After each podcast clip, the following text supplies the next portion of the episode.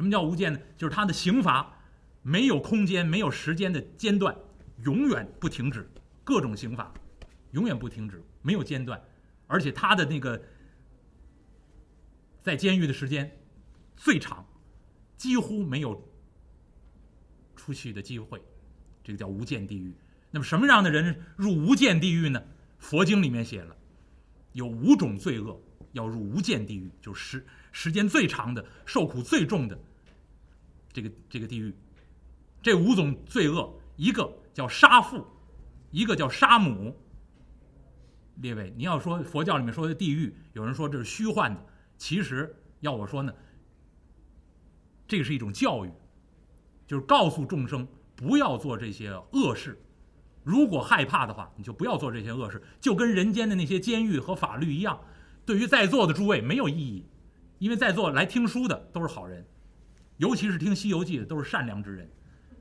你说恶人都听什么？那可说呢，是吧？我就不能说了，对吧？今所以在座诸位都是行善积德的人，那个国家的那些法律、国家那些那些惩罚的政策，或者那些监狱的那些设施，跟您没有关系。但是对于有些人来说，它是一种震慑，你要害怕就不要去做。那么以世间的法律来说，不孝敬父母，甚至杀父杀母，这都是极恶之罪，在人间也要受到最严厉的刑罚。那么不仅人间要受到最严厉的刑罚，死后还要受到最惨、最深重的一种处置，就是入无间地狱，永世不得翻身，永世不得出头。杀父杀母，还有一个叫杀阿罗汉，就是获得大修行的人，你把他弄死了，你把他杀死了，这也是极大的罪恶。再有一个叫出佛身血，这个在现在的众生不大可能做到这个犯这个罪了，因为佛祖已经圆寂。那佛祖在世的时候，如果你去杀佛祖，那这也是一个极大的罪恶，出佛身血。那么再有一个呢，叫破和合僧，什么意思呢？这个是现代很多人在做的事情，就是破坏寺庙的正常的修行和生活制度，叫破和合僧。比如说，有些开发商把这山一围，那开始开发，寺庙里面的清净的修行不再维持了，啊，变得乌烟瘴气。那这个就算破和合僧，你让僧人无法正常的修行，那。那么，依照佛教说法，这是极重之罪，死后入无间地狱。我希望那些开发商能够听我的书啊。那么这是忤逆之罪，最严重的入无间地狱。那还有什么呢？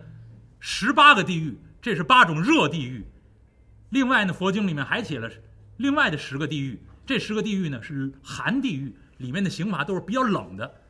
那么这十个地狱呢，其中一个。叫后云地狱，第二个叫无云地狱，那个身体啊，大概像云朵一样，能够越来越胖，越来越胖，啊，或者越来越少，越来越少，啊，叫后云地狱和无云地狱。除了这两个之外，剩下这八个，就是要受到寒冷的刑罚。所以呢，它的名字很很有趣儿。第一个叫呵呵，就是您发微信、发微博的时候，底下。不知道说什么话了，就写一个“呵呵”，就那俩字儿。佛经里面明确写的，这个地狱就叫“呵呵地狱”。为什么？这个这个鬼魂呢，到这个地狱特别寒冷，出不了别的声音，只能出这声，话都说不出来，只能呵呵，就这，说这叫“呵呵地狱”。再有一个叫“奈何地狱”，到了这个地狱了，只能徒唤奈何而已，没有别的办法。啊，然后再有一个叫阳明地狱，就是羊叫唤，冷啊，舌头都转不了了，只能学羊叫了，就这样了。这个地狱呢就叫阳明地狱。这是五个了，还剩下五个，列位，剩下这五个都是印度人的音译。比如说吧，一个叫须前提地狱，啊，一个叫优波罗地狱。一个叫居物头地狱，一个叫分陀利地狱，最后一个叫波头摩地狱。列位，哪个说书能说出这个来？啊，所以今天来的观众，我说我对得起知音，啊，我都给您说出来。这十八个地狱我没有按照《西游记》原文说，《西游记》原文和我说这不一样，我按照是佛经正确的、规规矩矩的佛经里面的说法。最后这五种听起来就是音译，什么意思呢？其实就是印度的五种花，五种颜色，就是黑色、青色、红色、白色和赤色。五种花的颜色，用这五种花的颜色代表这地狱的颜色。黑色的地狱就叫须前提地狱，啊，优波罗地狱就是青色花、青色的地狱，那，就是这意思。所以，黑色、青色、红色、白色、赤色这么五种。那我所有说的这些加在一块儿，十八种，那这就是所谓的十八地狱。当然，老百姓的说法、道教的说法、民间的说法和佛教的说法都有差异。我说的这是佛经里面提到的。如果诸位感兴趣，那。您要感兴趣的话，您回去可以看。想要了解地狱的具体情况，啊，哎，推荐您看一本书，这本书叫《地藏菩萨本愿经》。另外还有一本书叫《长阿含经》。如果您关注鄙人的微博和微信，那我每回说完书都会基本上都会加一条，都会发一条叫“言必有据”。我会把我说的这些啊，在哪本书里面我拍下来。发到我的微博上，您要感兴趣，您可以去查。我希望我没有说错。我这一次再重说《西游记》，我也希望能够弥补一些错误。那当然错误是难免的。您要是回去查了，回去看了有什么错误，您随时告诉我。那那么这是佛经里面提到的十八种地狱。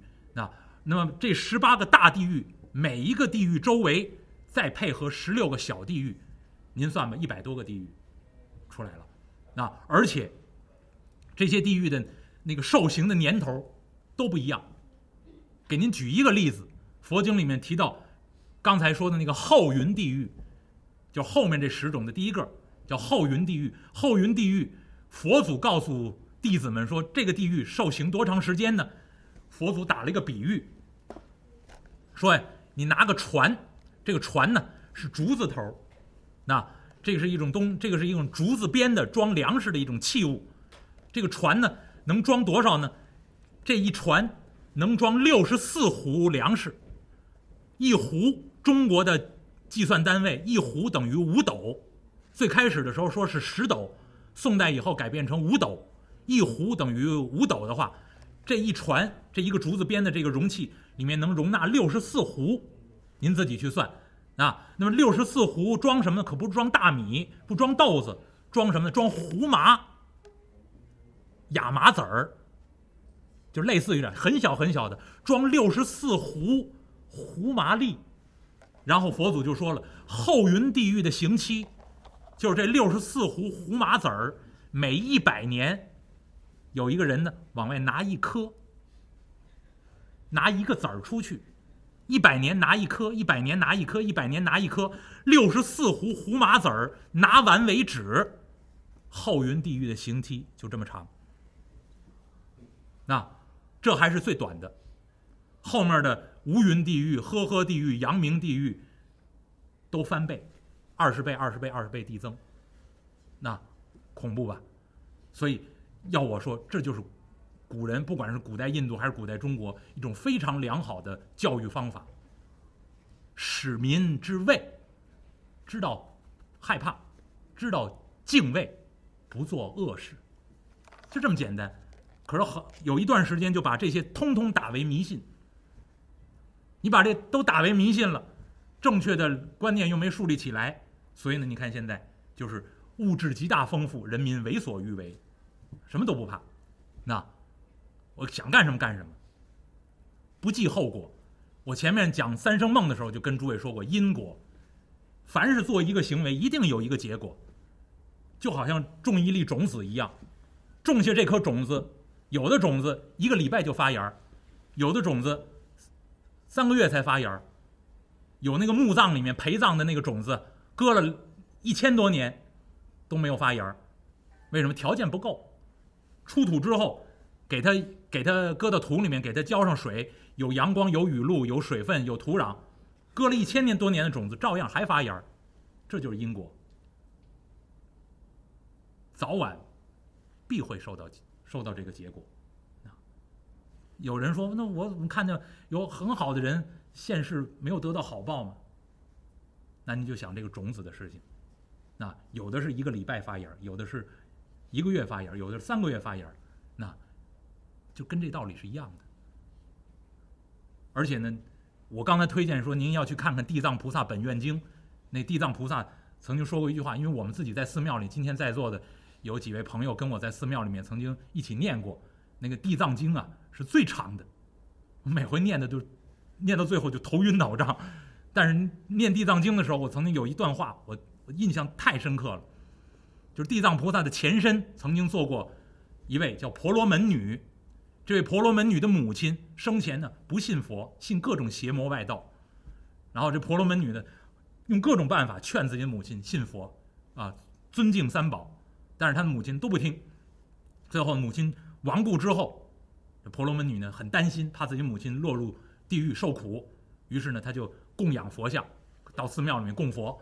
啊当时那个佛呢叫觉华定自在王如来。那婆罗门女看到这个佛像之后，心生欢喜。说如果这个佛祖在世的话，他一定会告诉我我的母亲亡故之后在哪里受苦，他就很很虔诚的祈祷这位觉华定自在王如来。于是呢，这位觉华定自在王如来就在梦中指引说：“你呀，虔诚祈祷，一日一夜之后，你就可以看到你母亲身归何处。”那么，这位婆罗门女就在自己家中虔诚祈祷，经一日一夜，就发现自己身体到了一个海边。这海边呢？这个波涛汹涌，然后里面有各种的怪兽，还有很多的那个那个呃冤魂在里面，然后呢有鬼王站在这海边，叫无毒鬼王。这婆罗门女向上前呀行礼，说：“请问这是什么地方？”啊，这无毒鬼王就告诉：“此乃夜海，众生造的各种各样的业，要经历这个海，再往前面还有一处海，再往前面还有一处海，一共三处业海。”过了这三处业海，就是地狱所在。婆罗门女一听，哦，真有地狱啊，确实有。那无毒鬼王呢，就告诉他，真有地狱。婆罗门女就问呢，问这鬼王说：“我怎么能够到地狱这儿来呢？”列位，我当初在寺庙里面，在大殿里跟着师傅们一起念这地藏经的时候，就这句话，我现在印象深刻。这婆罗门女问无毒鬼王。我因何得到此处？我怎么能够到地狱这儿来？我还没有死吗？那么无毒鬼王回答这句话：若非威神，急需业力，除此二世，必不能到。如果不是依靠神通、威神的力量，或者依靠你自己做的这些业的力量，你想到地狱来？除了这两个原因之外，想来都不成。这是当初我读《地藏经》的时候印象最深刻一句话：“若非威神，急需业力，除此二事，绝不可到。”列位，这个这就是佛教里面说的那个业。那个业是什么呢？业就是行为，作业的业，就是行为，一切的行为，包括您一思一想、一举一动，都是业。只要您有一个行动。这就产生一个因，这个因将来必得一个果，所以这就是佛家说的因果业报。那个业就是因，将来的报就是果。那所以那无毒鬼王告诉婆罗门女，要不然是神通，有佛祖有菩萨用神通的力量把你送到这儿，让你看看这个地方的情况；要不然就是你自己做的业，最后的结果使你到这儿。你要是做了善善业，得善果，绝到不了这儿，你想来都来不了。所以这是当时我印象很深刻的。而且地藏菩萨在那个经里面告诉普贤菩萨有一句话：“众生莫以恶小。”就是你不要以为那个那个做的这个事儿，呃，很微小，呃，犯的这个恶业很很微小，然后就不害就不害怕，死后受报，先毫受之。一丁点儿的也会得到结果，也会有报应在。而且呢，呃，地藏菩萨告诉普贤菩萨说了：“父子至亲，其路个别，纵然相逢，无肯代受。”这是地藏经的原文。如果到了这个时候了，那您要为自己的所有的行为负责任，即使是父子至亲骨肉，也许在在地狱中真的能碰见，但是歧路个别，他有他做的那些行为，他有他要得到他自己行为那些那些报应，你有你的行为的报应，歧路个别，纵然相逢，无肯代受，谁也不会替你去去受的。这是佛教非常智慧的一个教育，列位，你千万不要把它想成迷信和虚无缥缈。佛祖教育诸诸位要干嘛呢？为自己的行为负责，就这么简单。为你所有的一言一行、一举一动、一思一想去负责。没有一个神去审判你，没有一个外在的一个那个那个那个神灵去审判你，而是自己对自己的行为负责。所以佛教说的这些地狱的观念、这些业报的观念、这些因果的观念，其实说的都是如此。那当然了，李世民现在身在地狱之中，那又回来了啊，绕一大圈又回来了。李世民跟着这位崔判官走来走去，走去走来，走了十八处地狱，每一处地狱又有十六处小地狱给李世民走的，都累了啊，崔大人。哎，不必参观了。今日游览已经尽兴，给李世民吓坏了，都恶心了。各种血肉模糊，脓血横流，各种惨厉之状啊！崔大人，我看够了，行了。陛下，来来来，随我前去。离开十八处地狱，再往前走。李世民一看呢，前面三座桥。这三座桥。中间一座金光闪闪、青衣小童打着青帆皂盖，引着李世民上了这座金桥。李世民上了金桥，往这边一看，那边还有一座桥，是银色的，叫银桥。这银桥之上来来往往也有很多人，一看相貌堂堂，那而且呢正义凛然，一看这也是士农工商各色人等。这个银桥上面，过去一拨人，有鬼族引着走过去，最后走着一位。这位呢，穿深蓝色大褂，手里呢，这只手拿一小木头，这只手呢拿着扇子，拿着手绢。李世民一看啊，大人，那边那座银桥是往哪里去的？陛下，那座银桥皆是善良之辈投生善道。啊，崔大人，最后那位，最后那位是说书先生，尤其是说西游的，将来都投生善道。李世民回头一看，这边金桥的这边还有一座桥，这座桥阴森恐怖，下面血水翻滚，也有很多怪兽。这座桥呢，高有百尺，宽有三掌。大概就这么宽，上面没有栏杆，没有扶手，高高的一座桥，下有万仞，高有百尺，宽有三丈，然后很多鬼魂走在这个桥上面，垂头丧气。李世民一看啊，崔大人，那边这座桥是，陛下，那边这座桥唤作奈何桥。崔大人，桥上这鬼魂是投生恶道而去，走到这座桥上，只能徒唤奈何而已。哦，原来如此，陛下，阴曹地府之事看得清清楚楚，将来转告于杨氏之人。是是是是是，小王一一记下。哦，这边是银桥投生善道，这边是奈何桥投生恶道。我走金桥，这是回转阳间之路啊。崔判官带着李世民过了这座金桥，再往前走，路边又有一座城池。李世民一看，城门开放，城上面镶着石头匾额，上面写三个字：“枉死城。”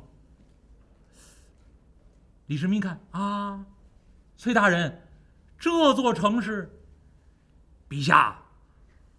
过银桥，过奈何桥。桥上鬼魂呢，投生善道，投生恶道，但是有些孤魂怨鬼无处投生，无人超度，皆在此枉死城中等候。哦，李世民点点头，原来如此。从这城门这儿刚过，要路过这城门开着，从这枉死城里面飘出好多鬼魂。这鬼魂往外一飘啊，这鬼魂口中纷纷喊嚷：“李世民，李世民，李世民，你也有今天呐！李世民，你到我这里来！”这些鬼魂纷纷往李世民身上拥，都飘过来。李世民一看，啊！一抱头，哎呀，崔大人，这这这这这是什么缘故？这位崔判官一看，陛下，你仔细看看他们，或许有些人认得呀。李世民一看，哎呀，单雄信，啊，王伯党，李密，啊，还有很多自己当初的部下，还有当初自己敌对方的一些部下。李世民一看，崔大人，这些难道说都是隋唐年间战死之人吗？陛下，正是，这些都是隋唐年间各处草寇反王，征战而死，死后无人超度他们，鬼魂暂居枉死城中。这正说着。城中啊，一层一层往外飘，一层一层往外飘，这些鬼魂都出来了，纷纷喊嚷：“李世民拿命来！李世民，你也有今天呐！”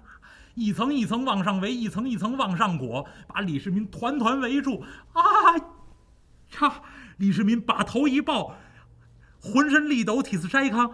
哎呀，崔大人，我我我我我我眼看就要还生，难道说还要困在枉死城中吗？崔判官一看，陛下，陛下，这些都是无处投生之孤魂怨鬼，无人超度。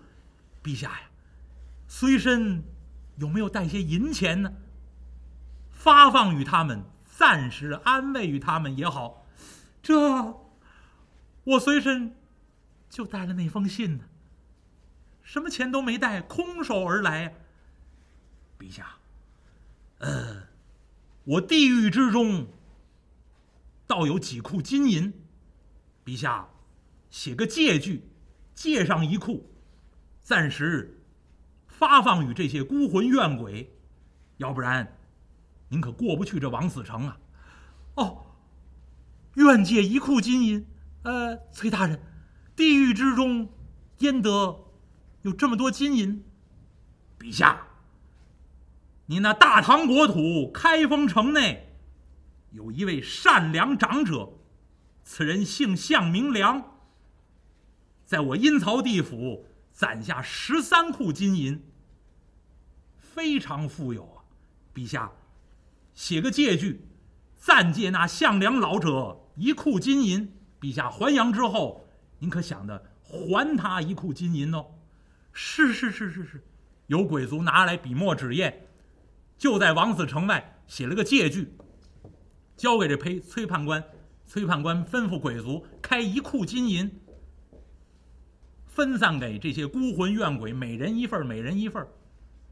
另外，崔判官告诉这些孤魂怨鬼：“尔等不要再围拢大唐天子，大唐天子奉阎君之命，转世还阳去，回到阳间设法超度尔等就是。”这些鬼魂每个人都领了银钱，纷纷退下，一边往下退，一边口中喊道：“李世民，回转阳间，超度我的。”李世民唯唯诺诺：“是是是是是是是，一定超度诸位。”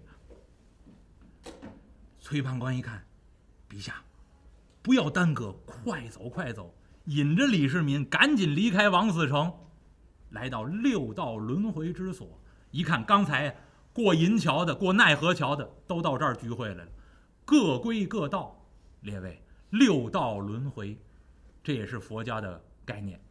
如果您到藏地的寺庙去看，藏地的寺庙里面有一有一幅非常著名的图，是一个怪兽，嘴张着，手抱着一个环，脚底下也是勾着，那整个这四肢，怀中抱着一个大的一个圆盘，分好多圈，好多格，那个就是著名的六道轮回图，也叫生死之轮。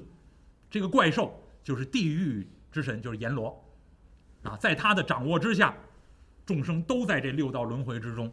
那这六道是哪六道呢？列位，今天对得起大家。那 这个这六道，头一道叫天，第二道叫人，第二第三个叫阿修罗，这三道谓之上三道。走银桥的都归这三道，谓之善道。另外还有三恶道，就是下三道，谓之恶鬼、地狱和畜生道。这是六道。佛家所说的六道轮回，天人阿修罗、地狱恶鬼、畜生道六道，所有的众生都在这六道轮回之中，轮回流转，生生死死。您要看这张藏地的这张生死之轮图，在这个怪兽的这边脑袋上头，有一位佛祖，他在六道轮回之外，然后这佛祖手指这个方向。然后在怪兽的这边画一轮圆月，佛祖手指的月亮就是佛祖指引一个超越于六道轮回之外的一个清净的光明的一个境界。所以佛佛教就用一个图像，给您一个良好的一个印象啊，一个深刻的印象。而且你要看这六道轮回图中间儿是三个动物，这三个动物呢，一个是鸽子，一个是蛇，一个是猪，猪嘴张着。从这猪嘴里面出来鸽子和蛇，这是什么呢？这就是贪、嗔和痴。用鸽子代表贪婪，用蛇代表嗔恨，用猪来代表愚痴。这个在六道轮回那个图的最中心，这就告诉您，所有的六道轮回的原因就是这三毒：贪、嗔、痴。